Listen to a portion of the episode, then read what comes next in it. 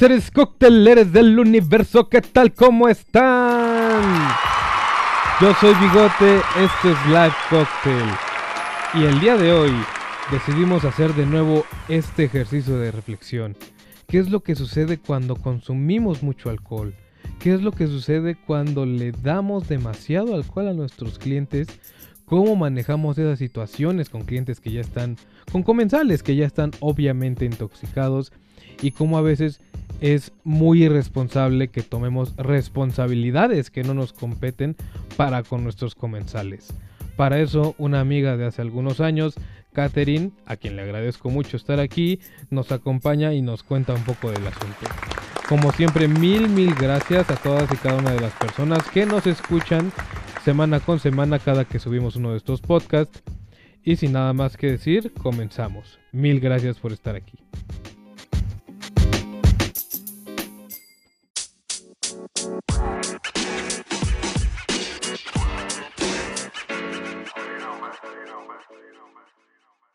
Katy, mucha gente cuando le platico que yo hacía ejercicio así casi diario, bien cabrón, y que les digo que está mamado, no me creen. No.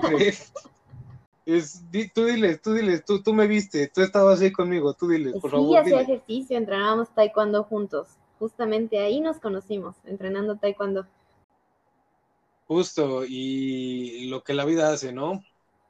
Eh, éramos deportistas, de pronto ahora yo me dedico a vender alcohol detrás de un bar y aquí mi amiga, cuéntales un poco de ti. Bueno, pues yo soy nutrióloga, me dedico a dar consultas nutricionales y eh, yo sí continué la vida del taekwondo este, y ahora también doy clases de taekwondo. Entonces, pues creo que creo que eso es un poco de, de mí, lo que soy nutrióloga y taekwondoína. Las vueltas que da la vida, ¿no? Unos nos amamos tanto el vicio que nos dedicamos al vicio y otros otros se aman a sí mismos y deciden seguir el camino de, del deporte. Pues yo creo que cada quien este, se dedica a lo que ama también. Está padre dedicarse a, a toda esa parte de la coctelería, digo yo, yo porque me enamoré del taekwondo y decidí quedarme ahí. Bueno, pues y hablando de coctelería, uh -huh. eh, vamos a contarles qué hacemos el día de hoy. Vamos a platicar sobre las afecciones que tiene el alcohol sobre nuestra salud, porque como bartenders o barmaids o eh, chicas que estén escuchando esto, si ustedes quisieran hacerme el favor de decirme si ustedes prefieren que se les llame también bartenders o si prefieren algún otro adjetivo, estaría cool saberlo. Yo a todos, les, a todos les digo bartenders, no sé, díganme si estoy cayendo en un error, pero bueno, creo que esta parte de ser operario de una barra, vaya, eh, incluye también la responsabilidad de saber cómo administrar lo que estamos vendiendo, o sea, ese alcohol, y qué es lo que genera, porque seamos honestos, y en algún momento el jefe de barra de Dr. Stravinsky, un gran bar en España, dijo que un cocinero, un chef, no se enfrenta al mismo problema que un bartender detrás de una barra. ¿Por qué? Porque la comida siempre va a ser buena para ti, es decir, con todo respeto, aquí este, yo sé que lo que acabo de decir aquí mi amiga Catherine, que es nutrióloga, va a decirme que no es cierto, pero finalmente a lo que me refiero y a lo que ese sujeto se refería es a que la comida, independientemente de lo que sea, es algo que necesitas para vivir y no te lleva a un estado de intoxicación como lo es el alcohol. Así que esa es una problemática que los bartenders enfrentamos día con día y de la que tenemos que ser conscientes. Entonces, Katy, ¿qué puedes, no sé, qué opinas tú de esto? ¿Sí crees que debamos ser responsables? ¿Crees que sí se deba de saber como operario? Claro, yo creo que lo que tú platicabas acerca de la responsabilidad es algo real, o sea, eh, necesitas saber qué estás vendiendo, qué le puede ocasionar a las personas a las que le estás vendiendo, sin embargo, pues las personas que lo consumen son los responsables. Realmente, pues saber qué tanto es la cantidad que debes de consumir, qué tanto es la frecuencia con la que lo debes de consumir. Y pues eh, creo que esa parte de estar informando acerca de qué daños podría llegar a tener está muy padre, está muy cool que lo hagas. La verdad es que no solo como lavarte las manos y decir, bueno, pues yo nada más lo sirvo, tú sabes realmente si quieres ahogarte en alcohol o quieres eh, nada más consumir algún par de copas ocasional, pero eh, yo me deslindo, ¿no? Y esa parte de poder promover la información está muy padre. Muchas gracias. Ok, pues es que en otros países, yo la verdad nunca he salido del país, pero tengo muchos conocidos y conocidas que lo han hecho en Estados Unidos, por ejemplo, el bartender es legalmente responsable del cliente. Es decir, que si tú dejas que salga ebrio y tuvo un accidente ebrio, es tu responsabilidad. Wow. Y es este tipo de responsabilidad de la que estamos hablando, ¿sabes? Porque ya no hablemos de, de los clientes como clientes, porque eso es solamente verlos como dinero. Veámoslos desde el punto de vista pues humano. Son seres humanos que merecen un trato digno, que tal vez estaban teniendo un muy buen día o por el contrario, tal vez estaban teniendo un muy mal día y decidieron venir a pasársela bien en tu bar, en tu restaurante, lo que sea, de pronto se pasaban de copas y pues, tal vez ni siquiera era su intención terminar así, pero sí terminaron. Muchas veces esa gente, no lo sé, te paga, te... También hay veces que no.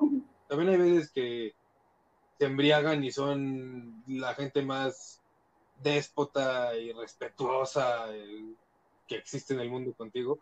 Pero pues también hay muchas veces que es como, ¿sabes? Ves que de verdad genuinamente están apenados y es, chin, ¿en qué momento, en qué momento terminé así? y quieren hacer todo con responsabilidad y tú lo mandas a la calle así, ¿sabes? Creo que no pierdes nada de tiempo en, oye, ¿quieres que te pida un taxi? Te ayudo a pedirte un taxi.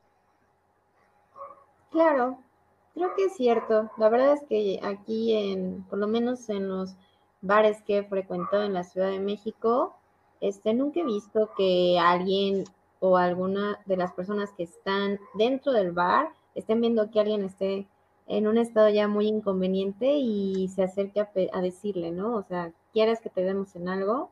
La verdad, creo que se limitan solo a, a servirles, a pedirles que se retiren si están haciendo un escándalo, por ejemplo, pero hasta ahí. Y sí, eso, eso creo que tendría razón. O sea, yo creo que hay personas que se pueden acercar a un bar eh, que no deberías venderles alcohol. Incluso, por ejemplo, se acerca a una persona que ves que está embarazada o una persona que sea menor de edad, que veas a un chico que sea menor de edad, por mucho que, te esté pidiendo alcohol. O sea, yo creo que esas situaciones también deberían ser responsabilidad y ser conscientes de que, pues, aunque sea tu trabajo, como tú lo dijiste, son seres humanos y pues no tienes por qué eh, perjudicar a alguien. Correcto, y sí, sabes, esto es una actitud que me molesta mucho, la de, oye, te vamos a tener que pedir que te retires, es que, ¿sabes qué? Ni siquiera tendrías que pedirle que se retire si desde el principio tú, porque lo hemos dicho muchas veces en este podcast, tú sabes leer a la gente, atiendes un de personas diario, tú sabes leer a la gente, claro que sabes cuando alguien está empezando a ponerse mal, cuando alguien está empezando a intoxicarse, claro que lo sabes. Y desde ese momento es el momento en el que tú tendrías que decir, no, ya no te puedo servir más. Y no sé, ¿sabes qué? Ofrecerle un vaso de agua, de menos ofrecerle un vaso de agua. Tal vez incluso ofrecerle algo de comer. Y si tuvieras esas atenciones, no tendrías por qué haberte... ¿Sabes qué? Es que es todavía peor que eso. No tienes esas atenciones pero sí preferiste seguirle vendiendo y vendiendo y vendiendo alcohol porque era mucho más fácil que tener ese tipo de tensiones. Exacto. Ahora, una vez dicho eso por parte de las personas que operan una barra, eh, Katy, ¿puedes decirnos cuáles podrían ser algunas de las afectaciones de consumir en exceso alcohol? Ok. Pues mira, en un excedente de alcohol y hablamos de un consumo eh, muy frecuente, o sea, no es que yo vaya a embriagarme y perder la conciencia una vez al año, sino que lo esté haciendo continuamente, sí puedes llegar a tener problemas de salud. Yo creo que la mayoría ya los conocemos. Eh, la primera, pues, y la más común sería una afección en el hígado, porque el hígado es el órgano que se encarga de metabolizar esa sustancia. Entonces, eh, pues tu hígado puede empezar a tener problemas leves, como una hepatitis, es una inflamación de tu hígado que sea leve. Eh, puedes llegar a tener problemas ya de esteatosis hepática alcohólica, que es lo que conocemos como hígado graso, hígado graso alcohólico. Eh, se empieza a acumular grasa alrededor de tu tejido, de tu órgano, y bueno, esto está teniendo problemas con el funcionamiento. Y dentro de esta estatosis, pues hay grados. La verdad es que puede ser algo leve, que se puede ir controlando y puede ser reversible, pero también puede progresar una cirrosis, donde ya la cirrosis es esta, este tejido cambia, se hace fibrótico y entonces eh, ya no puede ser reversible. O sea, la verdad es que eh, ya empiezan otro tipo de cuidados con tu salud y pues del alcohol ya, ya ni podríamos verlo. Entonces sí es bien importante. Yo creo que el hígado sería el más afectado también algunas otras enfermedades, te puede dar hipertensión arterial, te puede dar diabetes, te puede dar problemas cardiovasculares, eh, problemas cerebrovasculares, también te puede dar todo el tema digestivo, que también es muy común, es de, los, de las enfermedades más leves, por así decirlo, pero que también son muy molestas y que también pueden progresar algo un poco más peligroso, como una gastritis, como úlceras, como una esofagitis, que es esta inflamación del esófago. Eh, también te puede causar problemas en la memoria, te puede causar problemas mentales, como generar una ansiedad o una depresión. Y pues creo que esos serían los, los más comunes. Realmente el alcohol sí puede llegar a tener daños. En cada persona va a ser diferente. Y lo malo de estas enfermedades es que a veces el diagnóstico no es temprano. Entonces, por ejemplo, si nos regresamos a las primeras que yo le decía que era una esteatosis, pues no es que tú te des cuenta, si no tienes este chequeo, pues no te vas a dar cuenta hasta que ya esté un poco más avanzado y que es más difícil de tratar. Entonces, pues si eres una persona que consume alcohol de manera regular, lo primero sería aprender a controlarlo y lo, la segunda, pues que te estés haciendo check-ups anuales para ver cómo está todo tu organismo. Oye, Katy, ¿y qué, cuidados crees que, o qué atenciones crees que podríamos tener nosotros detrás de una barra con clientes que están empezando a beber obviamente mucho? Pues yo creo que es un tema un poco complicado porque tú te das cuenta cuando una persona empieza a tener, a tener dependencia, ¿no? Ya, ya es algo muy frecuente, ya empiezan a ir mucho y pues el consumo es elevado. Sin embargo, no es algo que tú le puedas decir a la persona. La verdad, en toda esta parte de las adicciones, eh, la intervención no es tan sencilla porque la persona podría tomarlo de la mejor manera, pero bueno, también podría incluso molestarse o sacarse de onda o no, como tú lo dijiste, no sabes qué problemas está llevando, qué problema em, en cuanto a lo sentimental, en cuanto a lo emocional está llevando a que tenga ese consumo de alcohol. Generalmente va relacionado en la parte emocional. Entonces, imagínate si está en una etapa depresiva y empiezas a intentar ayudarlo, puede ser que esté en una etapa de negación y pues en lugar de ayudarlo, lo que va a hacer es irse.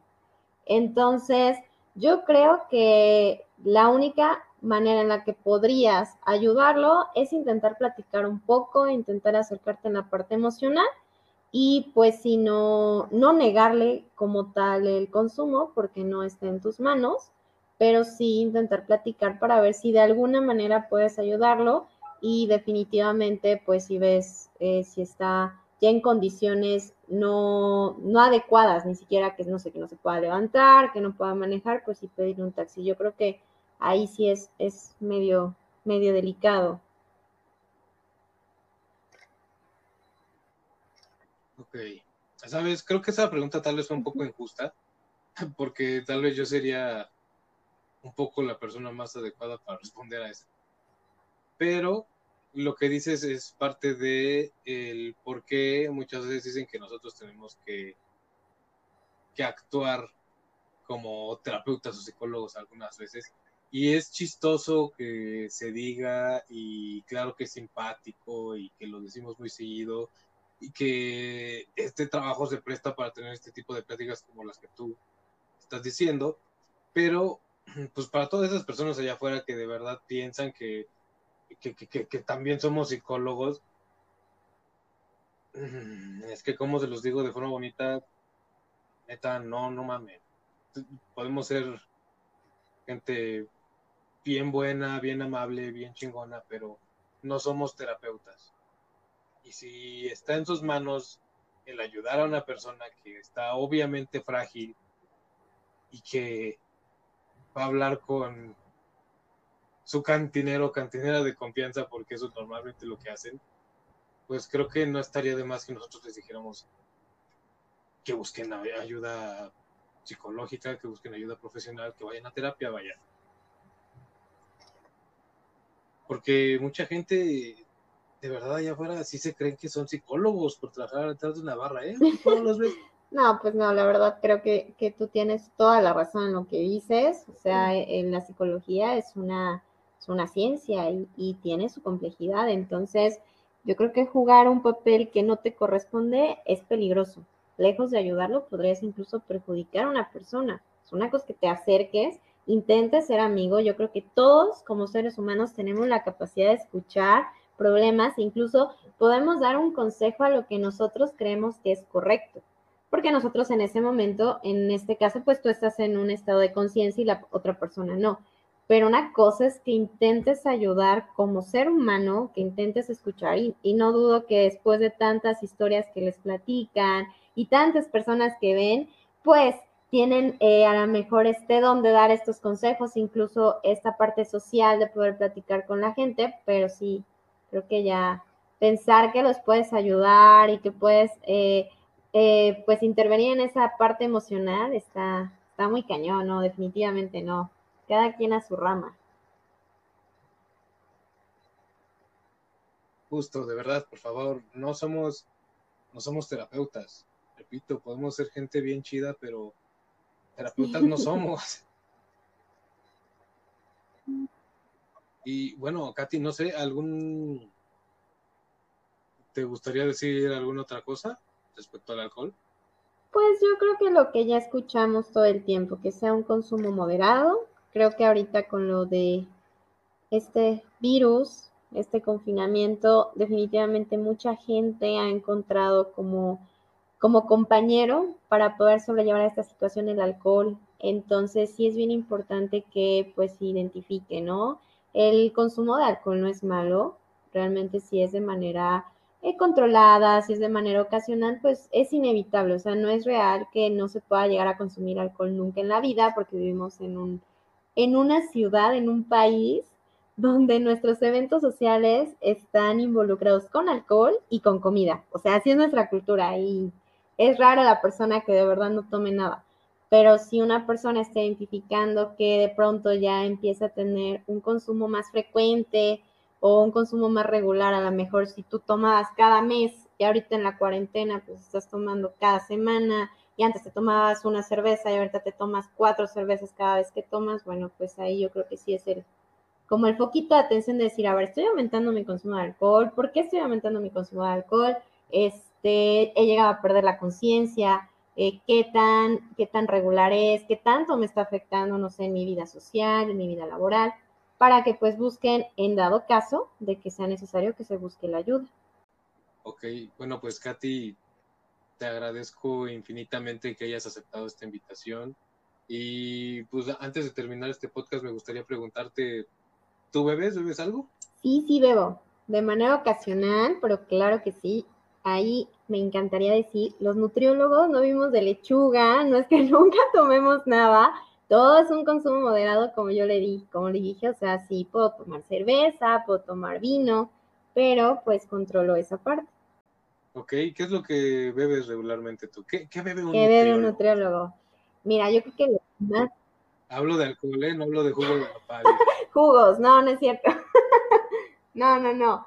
Bueno, yo creo que un nutriólogo va a depender de cada gusto. A mí me gusta mucho la cerveza, me gusta el vino tinto y me encanta el pulque. Esas son las bebidas que puede haber en mi vida. Vino tinto, cerveza Exactamente. y. Cada una también tiene sus cualidades. No crean que el alcohol es tan malo. La verdad también tienen antioxidantes o, o son ricos en algunos minerales. Entonces, con un consumo adecuado y ocasional, también puede ser involucrado en tu vida. Mucho probiótico, esos tres brebajes. Sí, el pulque es muy rico en probióticos. Creo que se satanizó mucho por todo este mito de su preparación, pero es, es muy sano. O sea, la verdad es que es una fuente muy rica de probióticos, el vino tinto en antioxidantes. De hecho, hay dietas, por ejemplo, la dieta mediterránea, que mm, se ocupa una copita de vino tinto al día, porque pues es muy rico en polifenoles, entonces es una copita, pero eh, estos antioxidantes son muy buenos para los radicales libres, entonces no es el caso de nuestra dieta, yo creo que en México tendemos más a, a la cerveza, pero yo les decía, dentro de los alcoholes hay cualidades, o sea, sí, sí hay propiedades nutricionales. Eso no quiere decir que tengas que tomarte una botella de vino tinto todos los días, me refiero a que hay este tipo de vino, pues sí, es, es mucho más nutritivo, a lo mejor que, que un tequila, que un vodka, por ejemplo. Ok, y repetimos, acaban de decir una copa, no una botella, una, Una copa. copa. Porque no, si sabes que son bien, son bien mañosos, sí me imagino ahorita alguien buscando una copa enorme para sacarse media botella. La, la nutrióloga dijo que el vino tinto era bueno y el pulque era bueno. De ahora en adelante, si me voy a alcoholizar es con pulque y con vino tinto. No, no, no, ocasional, recuerden, todo está en el consumo moderado. Muy bien. ¿Te gustaría decir algún comentario final, Katy? No, pues yo creo que nada más agradecerte. Muchas gracias por invitarme y por eh, ser parte de tu entrevista del alcohol, de concientizar a las personas, de concientizar a, a todos a que tengan un consumo moderado y adecuado.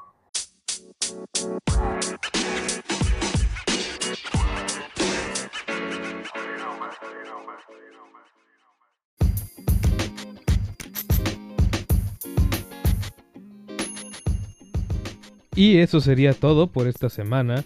Una vez más y como siempre, mil mil gracias tanto a Katy como a todas las personas que semana con semana nos escuchan. Y pues, yo me despido, no sin antes recordarles que nos pueden escuchar en Spotify, Google Podcast, Breaker, Pocket Cast, Radio Public. Esta semana ya pueden escucharnos también en Overcast y en la principal app y plataforma a la que estamos subiendo todos estos podcasts, a la que también nos pueden enviar sus dudas o comentarios Anchor. Eso sería todo. Yo soy Bigote, esto es Live Cocktail.